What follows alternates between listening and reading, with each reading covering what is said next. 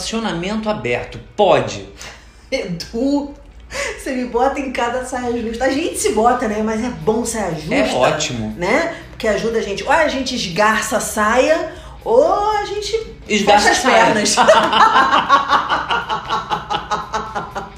e isso que a gente quer saber do povo. Esgarça ou fecha? É isso. E eu, eu ouvi há um tempo um- uma pessoa falar assim: Poxa, eu entrei no relacionamento aberto e nunca faça isso. Foi o conselho dessa pessoa, né? O ponto de vista dela. Porque eu fiz e não consegui. O que ela quis dizer? Não consegui bancar. É. depois, é é um homem que viu sua mulher com outro homem Sim. e, e, portanto, pra ele isso não valia. Porque eu acho, na cabeça dele, é, pelo que eu percebi, pintava uma coisa assim, é, é aberto só pra mim, sabe? Então a gente fica nessa coisa. É certo? É errado? O que é certo o que que é errado? Edu? Mas não tem certo e errado nesse sentido, muito pelo contrário. Eu conheço várias pessoas que têm relacionamentos abertos, abertos e são felizes, muito felizes assim, porque elas conseguem separar o que é de casa com o que tá com a visita. Então, o visitante ou a visitante ou os visitantes sempre serão vistos como visita.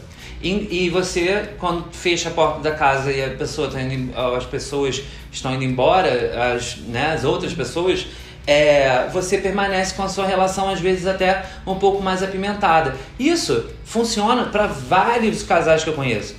No entanto, por exemplo, eu tenho uma amiga que fala que participa é, como terceira pessoa dentro de relacionamentos abertos de outros, mas ela diz: na hora que eu tiver o meu casamento ou o meu namorado, eu não vou fazer. Olha que coisa, né? Ser humano é lindo por causa disso. Eu acho isso belo, porque assim, é a diversidade, é, é o que cada um pensa, E é o que a cada um consciência, funciona a consciência um. é o nível de consciência.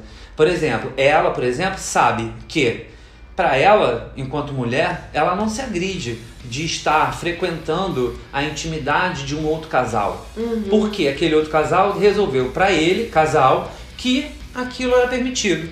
E tem uma coisa que a gente Agora, ela não quer isso pra vida dela. Sim. E, e uma coisa Sim. não tem nada a ver com a outra. com relação, Isso pra que ela mim não tá é envolvida um- afetivamente. Exato, assim, e é um alto nível de consciência. Por exemplo, se você acha que você é ciumenta, você provavelmente não vai conseguir permanecer num relacionamento é, aberto. Uhum. Mas o nível de ciúme entre os seres humanos varia muito.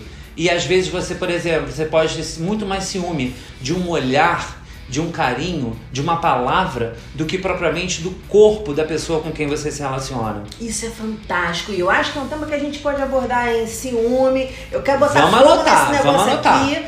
Agora, é, tem essa questão, né?